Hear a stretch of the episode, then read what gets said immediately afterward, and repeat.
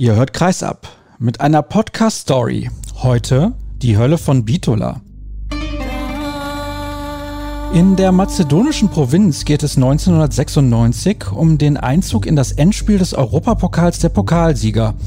Der TBV Lemgo hat nach einem knappen Erfolg im Hinspiel beste Aussichten, das Finale zu erreichen. Doch was die Mannschaft vor ihrer Ankunft noch nicht wusste, war, dass sie die Hölle erwarten würde. Die Hölle von Bitola. Und eigentlich ist es kaum zu glauben, wenn man nicht dabei gewesen ist. Aber was die Zeitzeugen berichten, hat sich tatsächlich zugetragen. Der damalige Kapitän Frank Ziegler und der spätere Welthandballer Daniel Stephan tauchen ein in eine Welt, die so fern scheint, aber doch so nah ist. Und der Journalist Jörg Hagemann, der einstige Radioreporter Jörg Pohlmann sowie Fritz Rudin, einer der beiden Schiedsrichter der Partie, erzählen von einer Reise, die sie ihr Leben lang nicht vergessen werden. Angefangen bei einer gespenstigen Atmosphäre mit bengalischen Feuern und einem skurrilen Dirigenten bis hin zu einer manipulierten Spieluhr, Flaschen auf dem Spielfeld und der Flucht durch die Hintertür. Ich bin Sascha Staat und führe heute durch die atemberaubende Chronik zur Hölle von Bitola.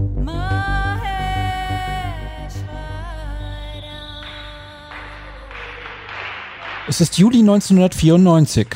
Hier beginnt die Geschichte, die gut zwei Jahre später mit einem Spiel endet, das niemand jemals vergessen wird. Der TBV Lemgo geht in seine zwölfte Saison in der ersten Liga. Die Lipper sind das, was man als graue Maus bezeichnet. Die Heimstärke rettet sie immer wieder vor dem Abstieg. Mehr ist nicht drin. Dann hat Paul Gerhard Reimann eine Idee. Er ist der Vorsitzende des Beirats. Fast immer mit dabei ein Journalist der lokalen Zeitung. Ja, mein Name ist Jörg Hagemann. Ich bin Jahrgang 1962 und arbeite seit 1978 für die Lippische Landeszeitung in Detmold. Und hauptsächlich begleite ich den TBV Lemgo.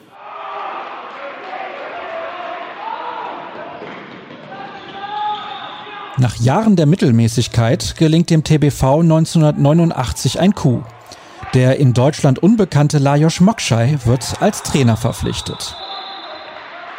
Ja, Lajos Mokschai hat vor allen Dingen etwas reingebracht, was er auch gelebt hat, Leidenschaft, pure Leidenschaft. Und ich glaube, das war neben der großen Fachkompetenz, die er hatte. Er war ja damals schon irgendwie da an der Universität, Semmelweis Universität in Budapest tätig und also die Fachkompetenz war unbestritten vorhanden. Sprachlich haperte das noch so ein bisschen, aber diese Leidenschaft, da hat er also ganz viele mit angesteckt und der ist also als Trainer, er hatte ja mit seinen vier Kindern ist er in Lemgo groß geworden und der ist da auch in die Schulen gegangen und so. Die Lehrer haben gedacht, hä, was ist das denn und so, das gab es gar nicht, was heutzutage alles gang und gäbe ist, Heidelberger Ballschule oder wie das alles heißt.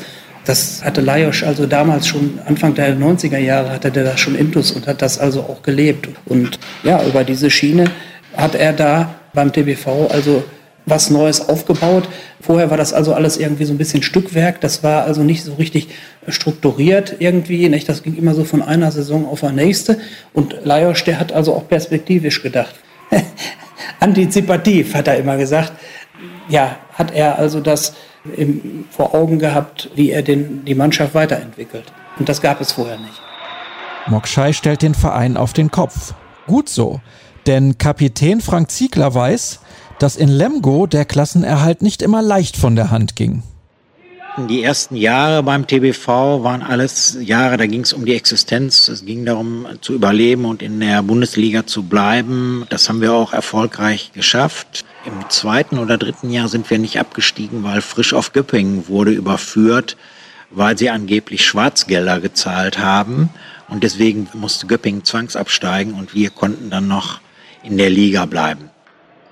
Aber es dauert, bis Mokschei die Früchte seiner Arbeit ernten kann. Spieler kommen und Spieler gehen. Doch in jenem Sommer 1994 beginnt in Lemgo eine Ära.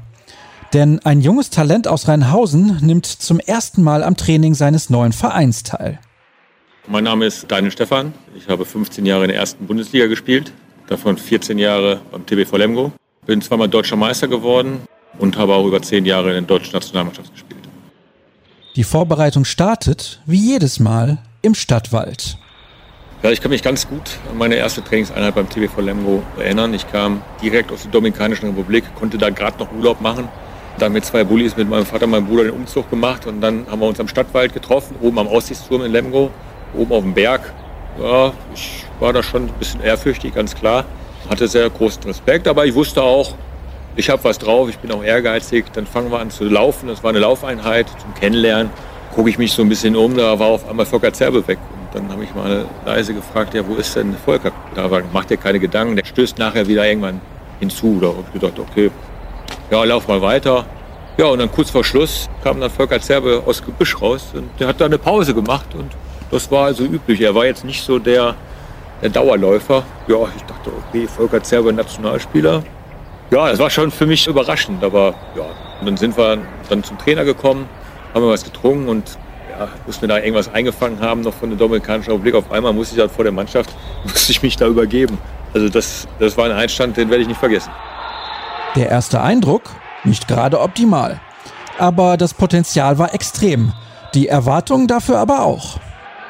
Es war jetzt erstmal wichtig überhaupt, dass die sich selber auch erstmal so orientieren konnten.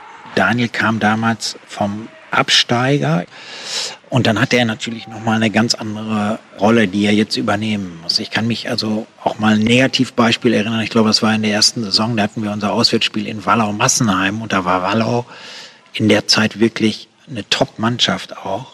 Und da haben alle so gedacht, naja, Lemgo so jetzt mit den Zugängen, die werden ja wohl Wallau ganz klar in ihre Schranken weisen. Und da haben wir eine derbe Klatsche gekriegt, ich weiß nicht, mit 14 Toren oder 15 Toren. Wo also auch klar war, du musst dir alles erstmal hart erarbeiten. In der Bundesliga jedes Spiel. Du magst einen guten Namen haben oder mal früher wirklich gut gespielt haben. Das reicht nicht aus. Also es war deutlich, dass da jedes Spiel wirklich, gerade wenn so eine Mannschaft so den den Ruf hatten, ja, die werden das ja wohl dieses Jahr schaffen und werden dieses Jahr wohl Meister werden, ist das extrem schwer. Stefan bleibt nicht der einzige Duisburger, der den TBV verstärkt. Achim Schürmann entschließt sich ebenfalls, den OSC in Richtung Ostwestfalen zu verlassen. Und zusammen mit Stefans bestem Kumpel kommt ein Spieler aus der Schweiz nach Lemgo. Sein Name? Marc Baumgartner. Ja, Baumi ist eine große Persönlichkeit schon gewesen in jungen Jahren. Aber er hatte Anfangs, da gab es mal so eine Geschichte, also so eine Essensgeschichte da irgendwie, also von den Essensgewohnheiten. Und dann war also irgendwie der Schweizer Boulevard, den gibt es ja auch in der kleinen Schweiz. Und die haben dann da irgendwie mal so eine, in Anführungsstrichen, Räuberpistole da gebracht, also aus dem kleinen Lemgo. Und Baumi hat da frank und frei irgendwie so geplaudert oder so und ja, dann ist das entsprechend ausgeschlachtet worden, also dass es irgendwie hier nicht so richtig vernünftig zu essen gäbe oder irgendwie so in etwa war das, also ganz genau weiß ich das nicht mehr. Und ja, das war also ein wesentlicher Baustein für diesen Aufschwung da seinerzeit beim TBV Lemgo, dass die also jetzt in die nationale Spitze dann vorstoßen konnten. Er wird ein Jahr zuvor Torschützenkönig der Weltmeisterschaft. Baumgartner ist ausgestattet mit einem harten Wurf, einer furchtlosen Art zu spielen und einem markanten Zahnschutz. Doch das ist nicht alles. Marc Baumgartner war natürlich ein spezieller Typ Mensch. Er war immer geradeaus, was ich sehr, sehr gut fand. Hat eine gewisse Portion Arroganz gehabt. Und er war jemand, der nach vorne ging. Er hat sich nicht geschont. Er ist dahin gegangen, wo es auch weh tut.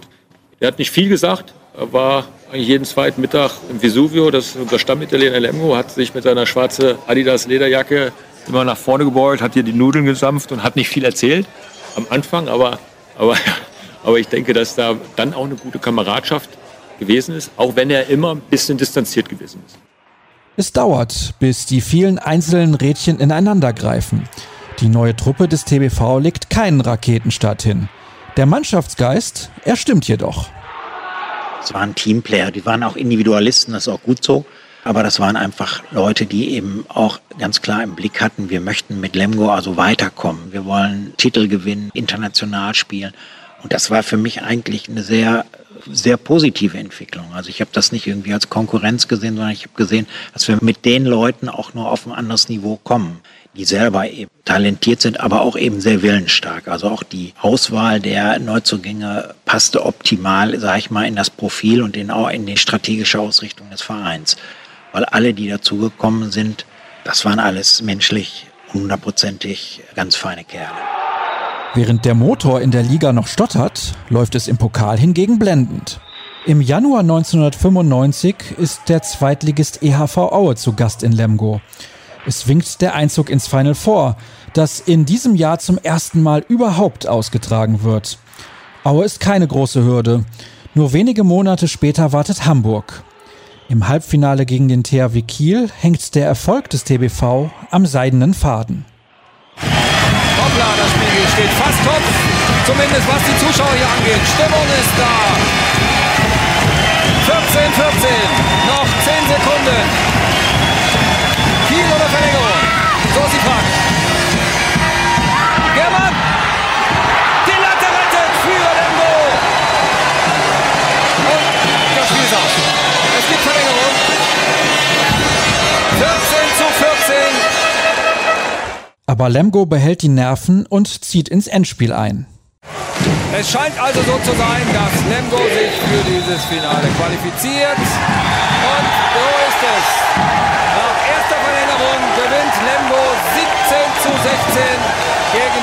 Meister THW Kiel. Vermeidet damit ein Double. Es ist ein Meilenstein für den Verein. Das Finale gegen den HSV Düsseldorf wird zu einem Fest.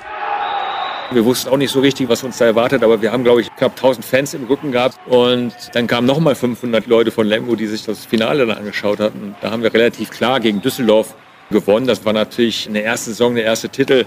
Ja, das schweißt natürlich sofort zusammen, also die gesamte Mannschaft. Und ja, mit dem fing, sage ich mal, die Erfolgsgeschichte dann vom TBV Lemgo an.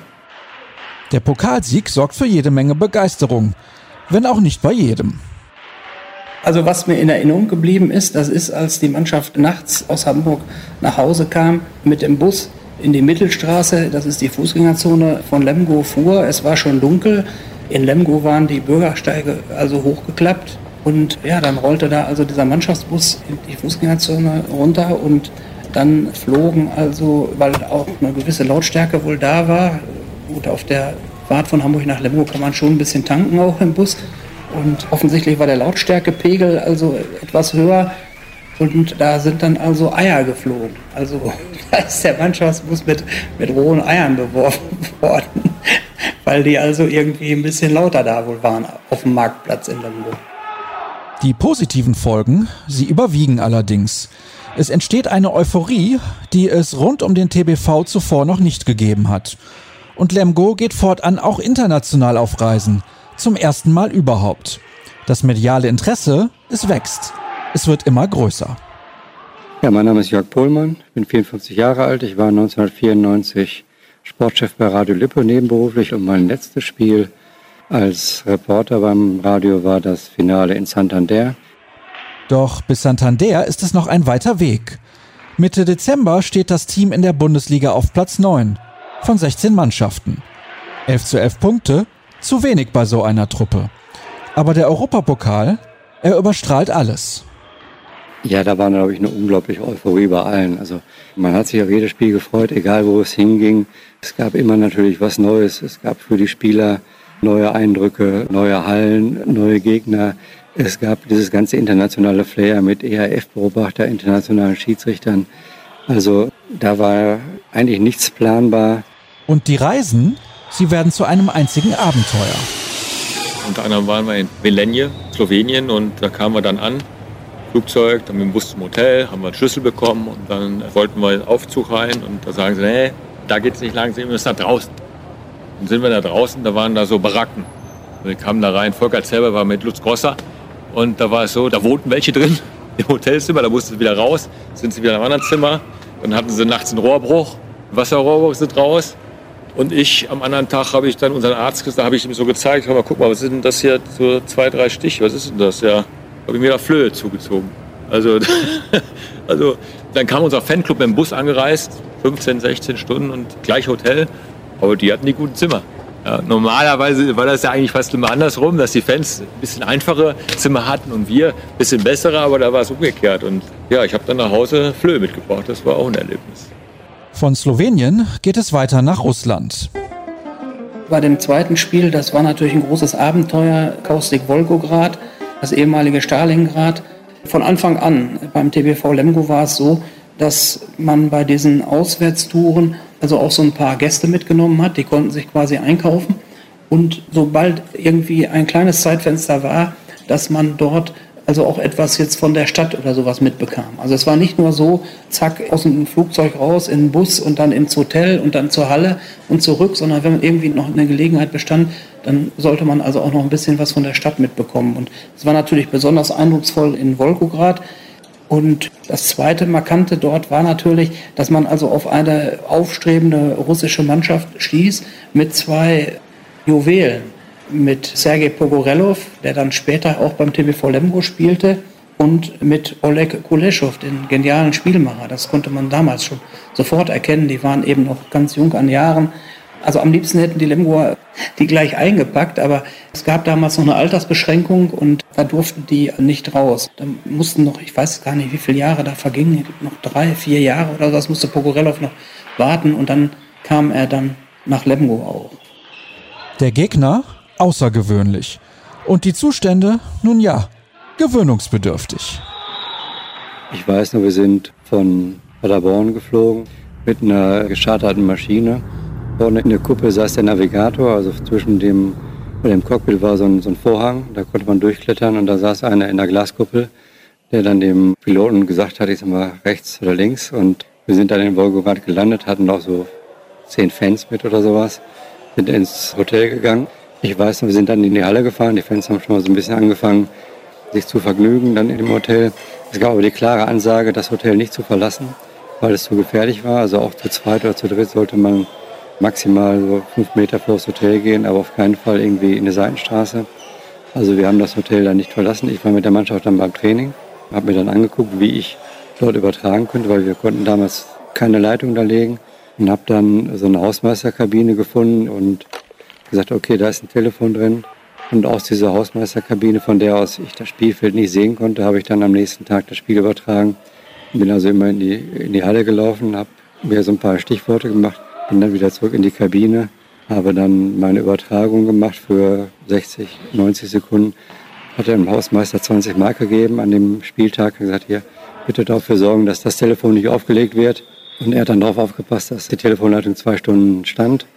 War auch sicherlich die teuerste Übertragung fürs Radio damals, weil die hatten mich dann dort angerufen und mussten natürlich die Telefongebühren nach Russland für zwei Stunden bezahlen. Aber es hat geklappt. Ich weiß, das war, glaube ich, ein Mittagsspiel von der Zeitverschiebung, dass in Lemgo sogar Fans im Partykeller gesessen haben und sich das Spiel dann dort im Radio angehört haben, um zu wissen, wie es ausgeht. Im Hotel selbst, kann ich mich noch daran erinnern, war es abends dann so, dass die Wodka-Preise bei den Fans so zwischen 10 und 30 Euro schwanken. Also mal gab es eine Flasche für 10 D-Mark waren es ja damals noch.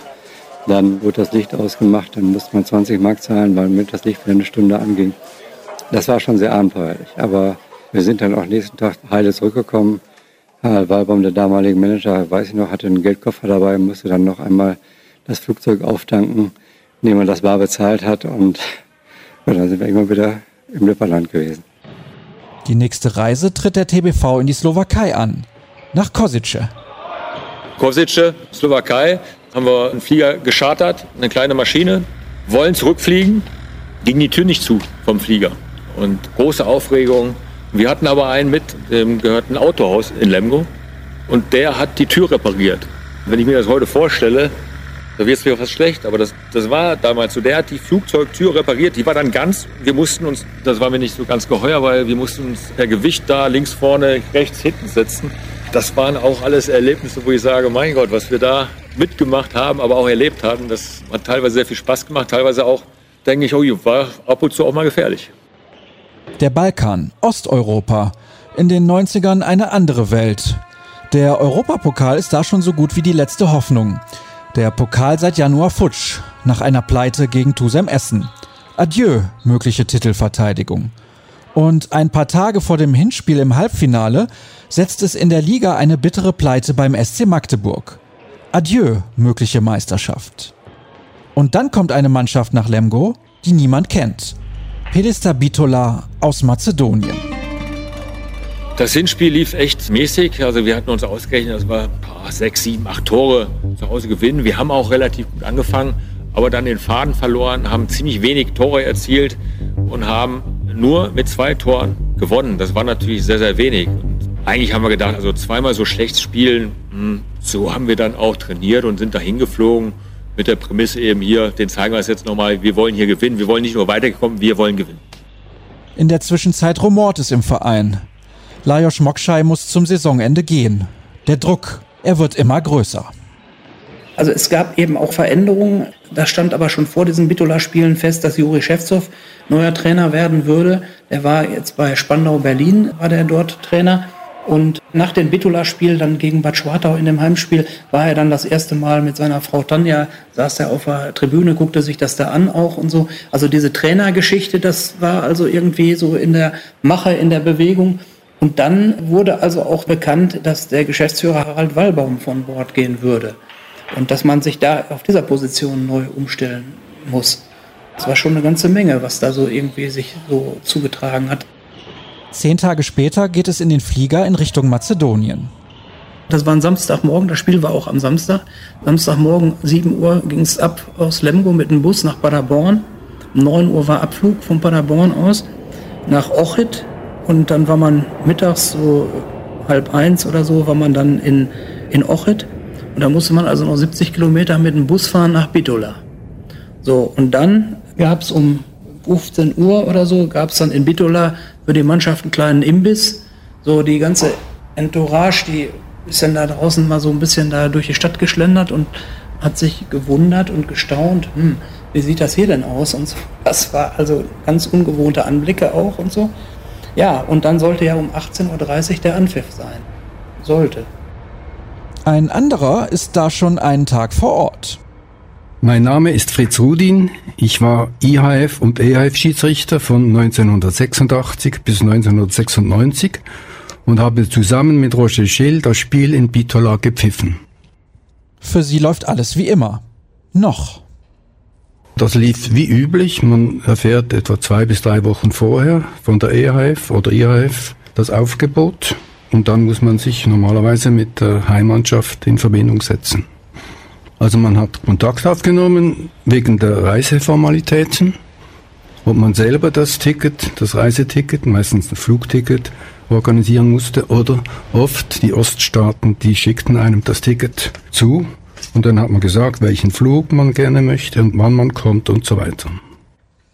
Als der TBV-Tross ankommt, ist schnell klar, dass es kein normales Spiel werden würde. Ja, es war also schon, es war also sehr bizarr. Also ich kann mich noch daran erinnern, als wir da in die Halle reinkamen, so durch so einen Seiteneingang, so ein Seitentor und so, und dann, was ist hier denn los? Und so, die, die Tribünen, die waren ja schon fast, fast vollständig gefüllt. Also das war aber vier, fünf Stunden vorm Spiel, war die Hütte da schon voll. Und draußen standen ja auch noch Tausende und so. Ja, und dann Dieter Schönbrot, ehemaliger Oberstudiendirektor, der hatte so einen besonderen Trick auf Lager, hatte er jetzt ja in den drei Spielen vorher schon gelernt. Er hatte also immer seine, seine Aktentasche mit dabei und Dieter, vertrauensbildende Maßnahme, machte die Aktentasche auf und holte schicke Vierfarbfotos und so Poster vom TVV Lemgo, verteilte die so im Volk. Damals konnte man die Leute normal noch für sowas begeistern. Die rissen auch ihm diese Poster da aus der Hand. Aber dann, hatte das ja beobachtet und wollte das dann fotografieren und so, und dann haben die kalt lächelnd und so, haben da gestanden und haben also diese Poster mit der Kleppenburger Mannschaft alle sofort kaputt gerissen. Also wir standen da, waren total entsetzt und so. Ne? Also das hatte man jetzt auch nicht. Man wusste ja auch gar nicht, fremde Sprache und so. Wir wussten auch gar nicht so, wie man sich verhalten sollte. Aber nicht nur das. Der Anpfiff verzögert sich um Stunden.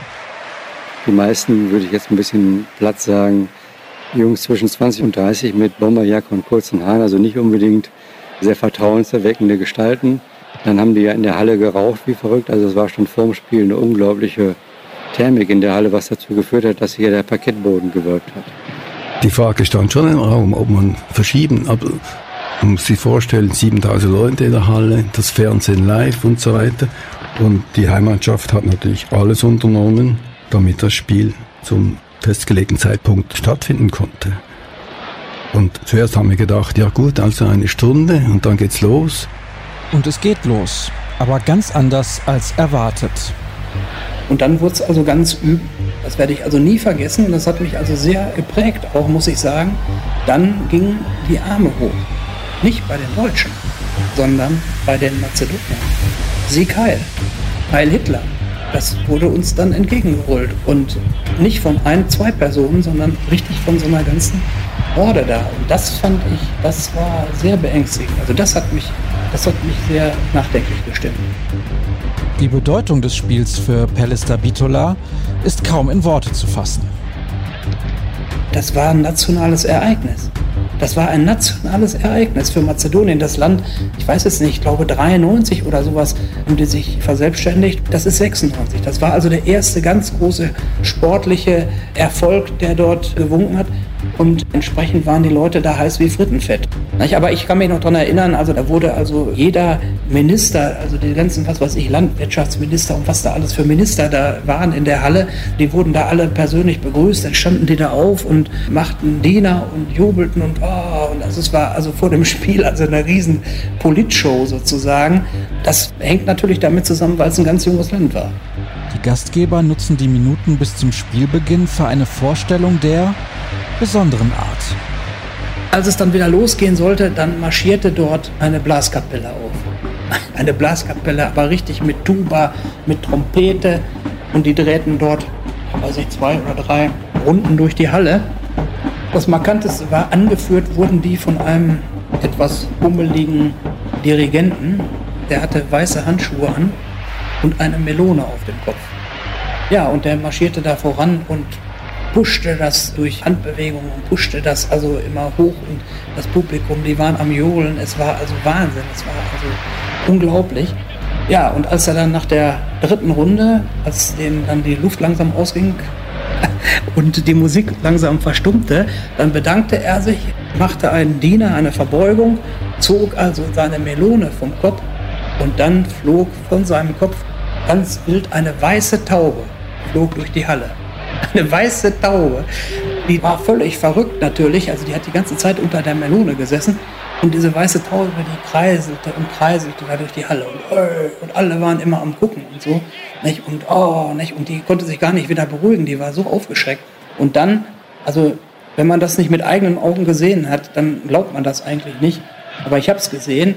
Die hat dann irgendwann, als sie nicht mehr fliegen konnte, dann hat die sich auf so ein Sims dort, hat die da irgendwie Platz genommen und dann haben irgendwelche Zuschauer, da konnte man aber gar nicht so rankommen. Das war so eine Backsteinwand und dann haben da irgendwelche Zuschauer, die haben Räuberleiter gemacht und dann ist also einer, der hat die, also wie der, also höchstwahrscheinlich konnte die Taube gar nicht mehr reagieren, dann hat er die so zack mit einer Hand weggeschnappt und den Hals umgedreht. Also das war wirklich, also unglaublich.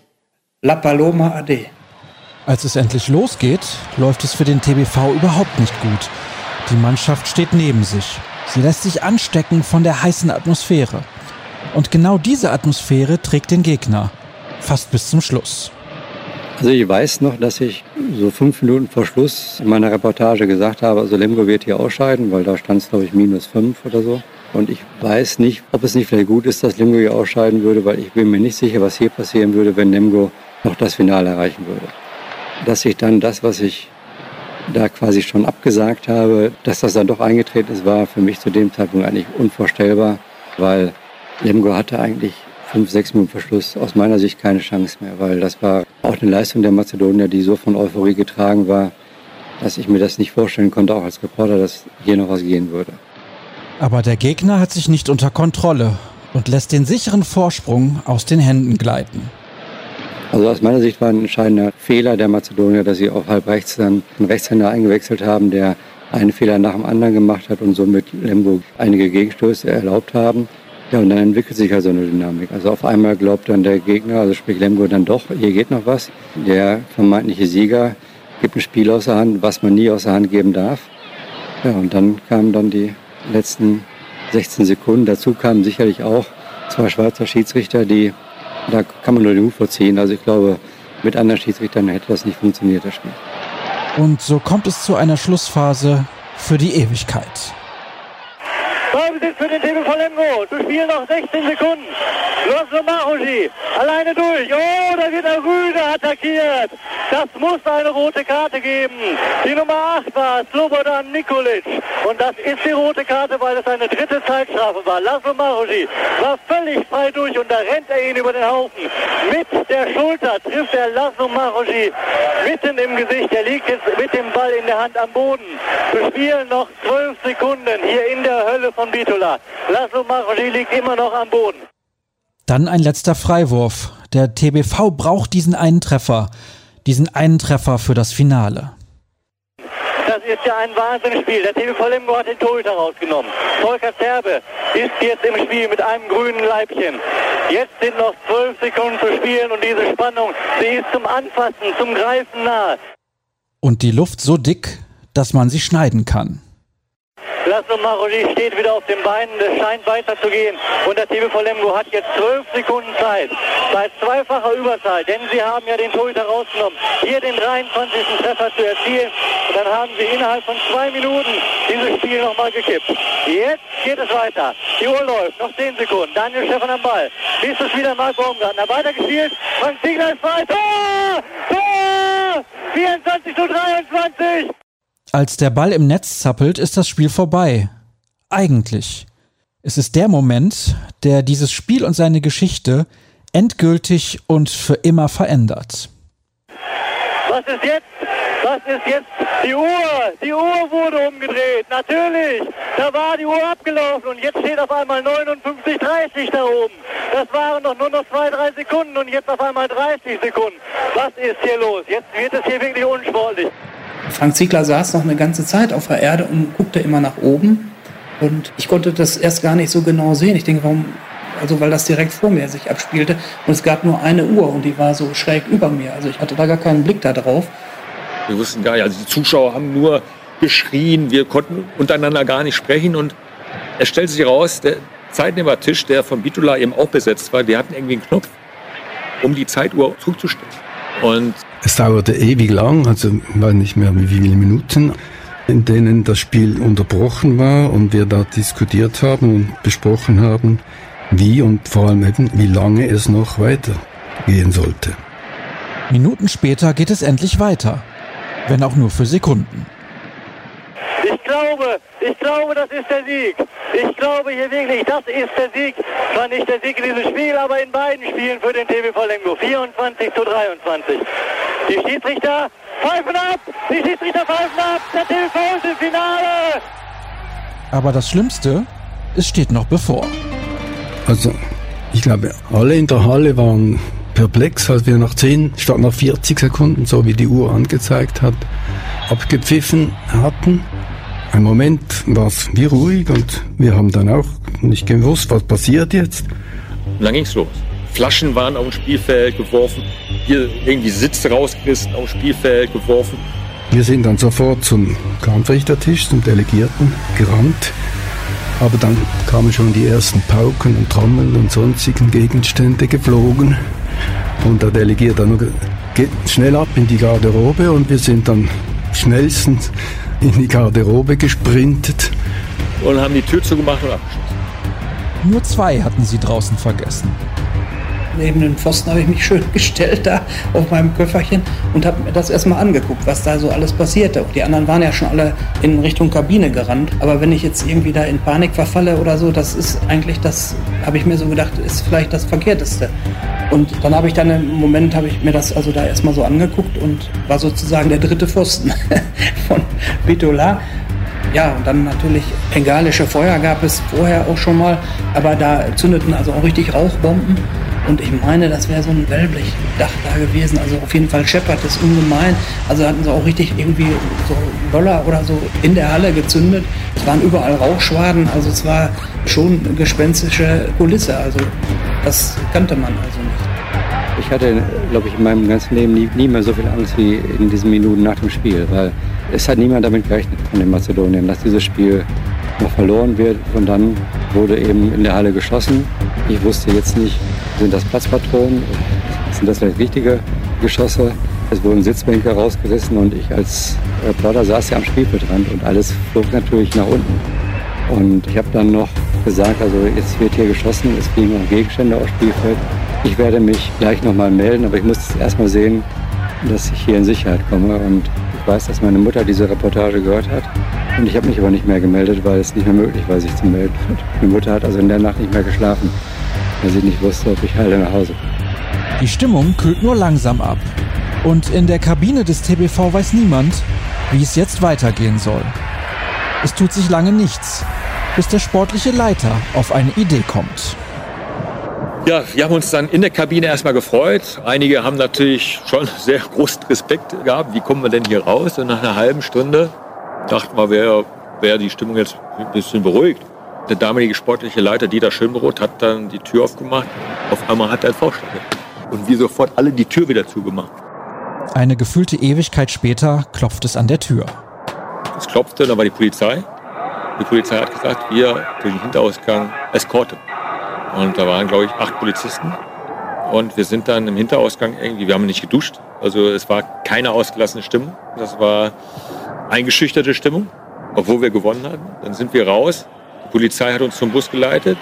Eskorte dann vor und hinter dem Bus. Und wir sind dann an der Halle entlang gefahren. Und da waren dann 10.000 Leute noch. Und die haben uns beschimpft und haben nur immer so irgendwie geschrien. Aber sie hatten wohl doch dann Respekt vor der Polizei. Also es war nicht so, dass sie den Bus gestürmt haben, aber die haben so laut Krach gemacht, da hatten wir wirklich schon Angst, das muss man sagen. Und wir sind dann durch die mazedonischen Berge gefahren mit Polizeischutz. War auch ein ganz skurriles Bild, weil es war stockdunkel und wir haben im, im Bus immer dieses Blaulicht blicken sehen. Ich habe dann gesagt, ja, jetzt wissen sie wenigstens, welchen Bus sie angreifen müssen, wenn es jetzt gleich losgeht. Als das Flugzeug spät in der Nacht in Deutschland landet, weiß jeder, was ein Spiel in Bitola bedeutet. Der TBV kommt mit einem blauen Auge davon und kann sich bedanken, denn Schweizer sind eben neutral.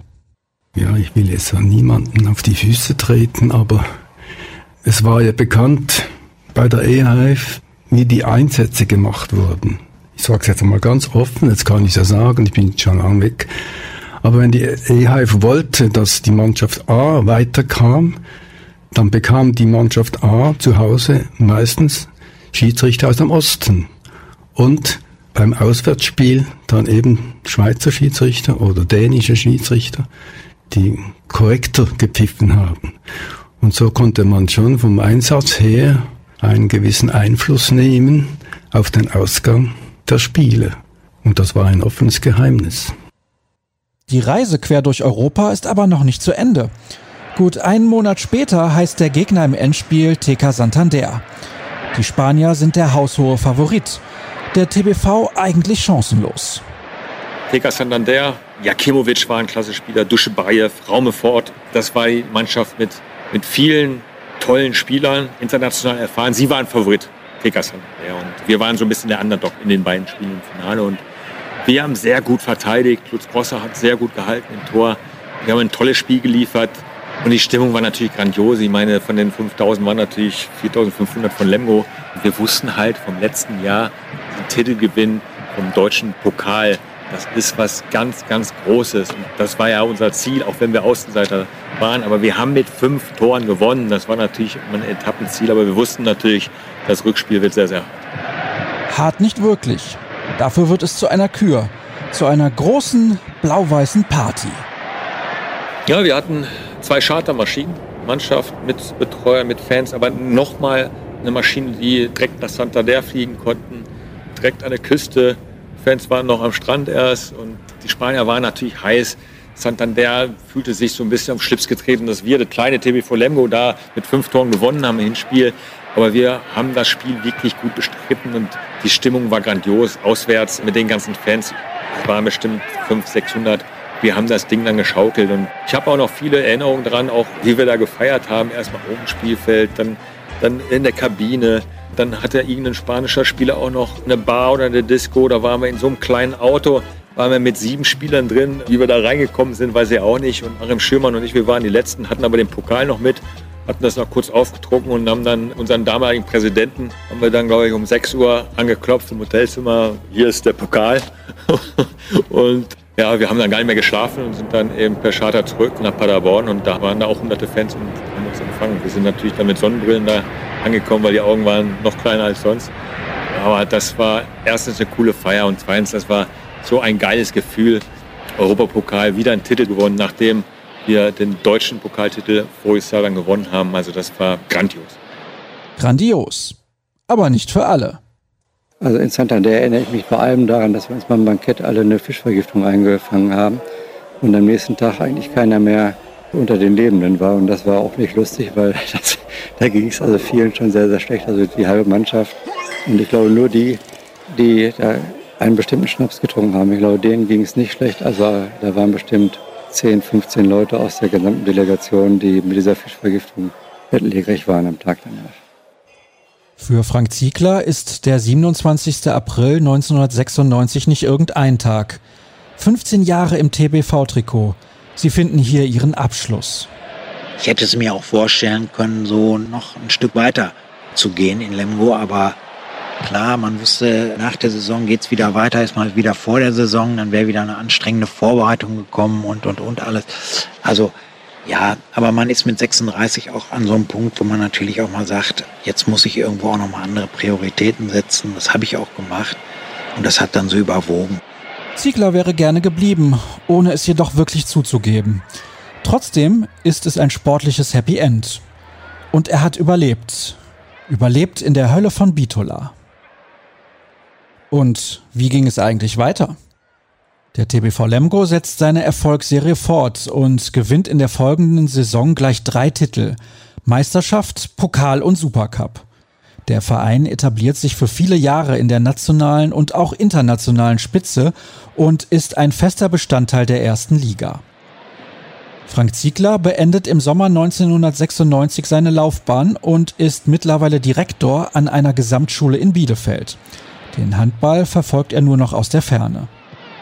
Daniel Stephan prägt bis zum Ende der Karriere den Handball in Lemgo wird Europameister mit der Nationalmannschaft, gewinnt olympisches Silber und wird Welthandballer des Jahres. Später arbeitet er als TV-Experte. Jörg Hagemann macht das, was er damals schon machte. Als Redakteur und Fotograf berichtet er für die Lippische Landeszeitung hauptsächlich über den TBV. Jörg Pohlmann übernimmt am Tag nach dem Finalrückspiel in Santander die Rolle des Managers in Lemgo. Nach zwei Jahren kehrt er dem Verein den Rücken. Heute verdient er sein Geld im Bereich Marketing. Fritz Rudin legt noch im gleichen Jahr die Pfeife zur Seite und arbeitet bis zu seinem Ruhestand 2007 als Lehrer an einer Grundschule. Bis 2014 ist er EHF-Delegierter. Diese Rolle nimmt Rudin auch heute noch in der Schweiz ein und beobachtet dazu die Schiedsrichter. Und Pelista Bitola darf in zwei internationalen Heimspielen nicht in der Mladosthalle antreten muss geeignete Sicherheitsmaßnahmen ausarbeiten und wegen des Wiederholungsfalles eine Geldstrafe in Höhe von 10.000 Schweizer Franken bezahlen. Das war Kreisab mit der Podcast Story Die Hölle von Bitola. Erzählt von Sascha Staat und Gästen. In Zusammenarbeit mit Jo-Design, Echtfilm und Radio Basilisk. Finanziert durch die Unterstützer eines Crowdfundings.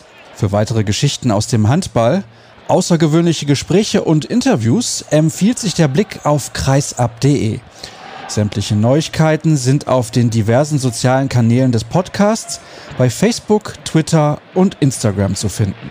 Und das war es nun endgültig mit der Chronik zur Hölle von Bitola.